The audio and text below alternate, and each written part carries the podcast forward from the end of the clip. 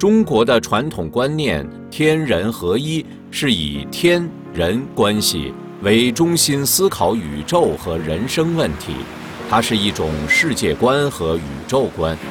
人相信高于人的生命形式的存在，即佛道神是人向往的生命归宿。天人合一承认了天的存在，天曰神。亦承认了神的存在，神者天地之本，而为万物之始也。人心中的道德良知符合了天理，这个人就是一个能与天合一的人。人来于天，归于天。中华修炼文化源远流长。在中国古人的眼里，道是万物之源，生命之源。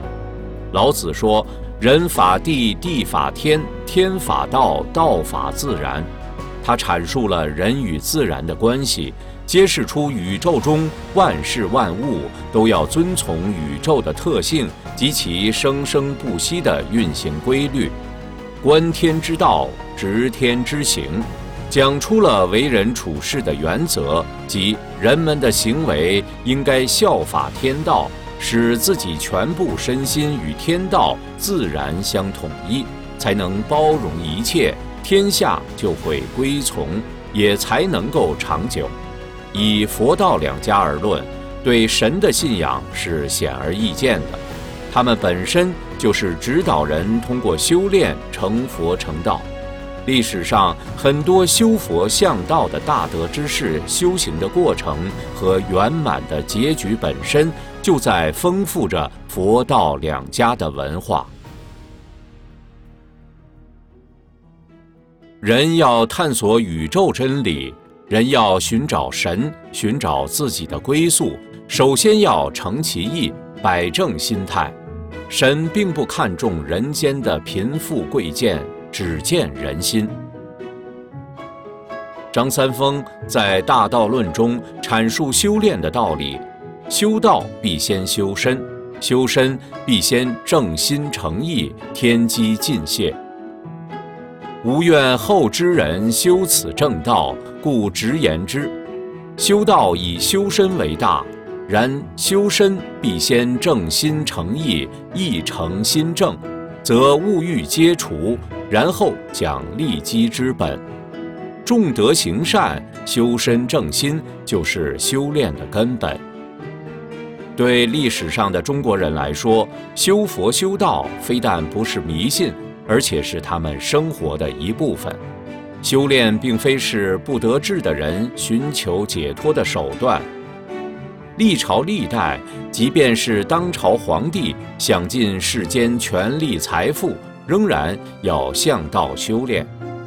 皇帝向广成子求道，静修养身。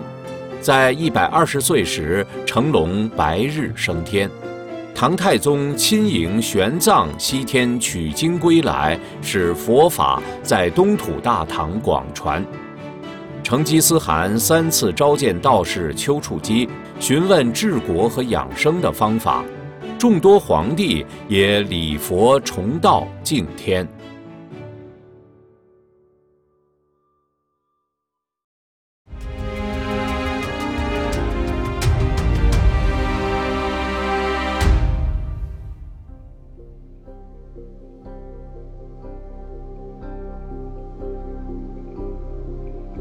中国历史从轩辕皇帝开始，就一直记载着从人到神的修炼文化，也就是人们知道的返本归真、修心向善的生命实践。这部分传统文化的精华，也正是共产邪灵努力破坏的对象。共产邪灵让人们否定对神的信仰，否定人能通过修炼提升。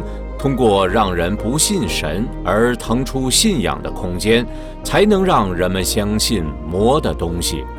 修炼要正心诚意，而傲慢是魔鬼的本性，和修炼的要求完全相反。共产邪灵目中无神，在其破坏修炼文化的过程中，专门给人灌输魔性和狂傲。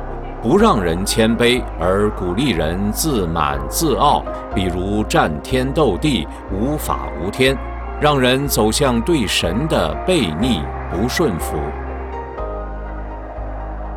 古时候，人要正心诚意才能修炼，在心里神性的一面起作用时，才能领悟宇宙的特性和神讲的法。共产邪灵通过破坏修炼文化，放大人的傲慢，使人进入一种与神完全对立的心灵状态。这种破坏使今天很多中国人可能已经不知道，人可以通过神传给的修炼方法，真正实修成为佛道神。中国历史上许多修佛修道的故事。中共让现在的中国人听起来像是神话，神既不存在，这些神话当然是空话了。谈到修佛修道，给人的感觉就是封建迷信和唯心，要不就是精神鸦片。这是共产邪灵直接切断人成神之路的阴谋，让很多有缘之士失去宝贵的修炼机缘。《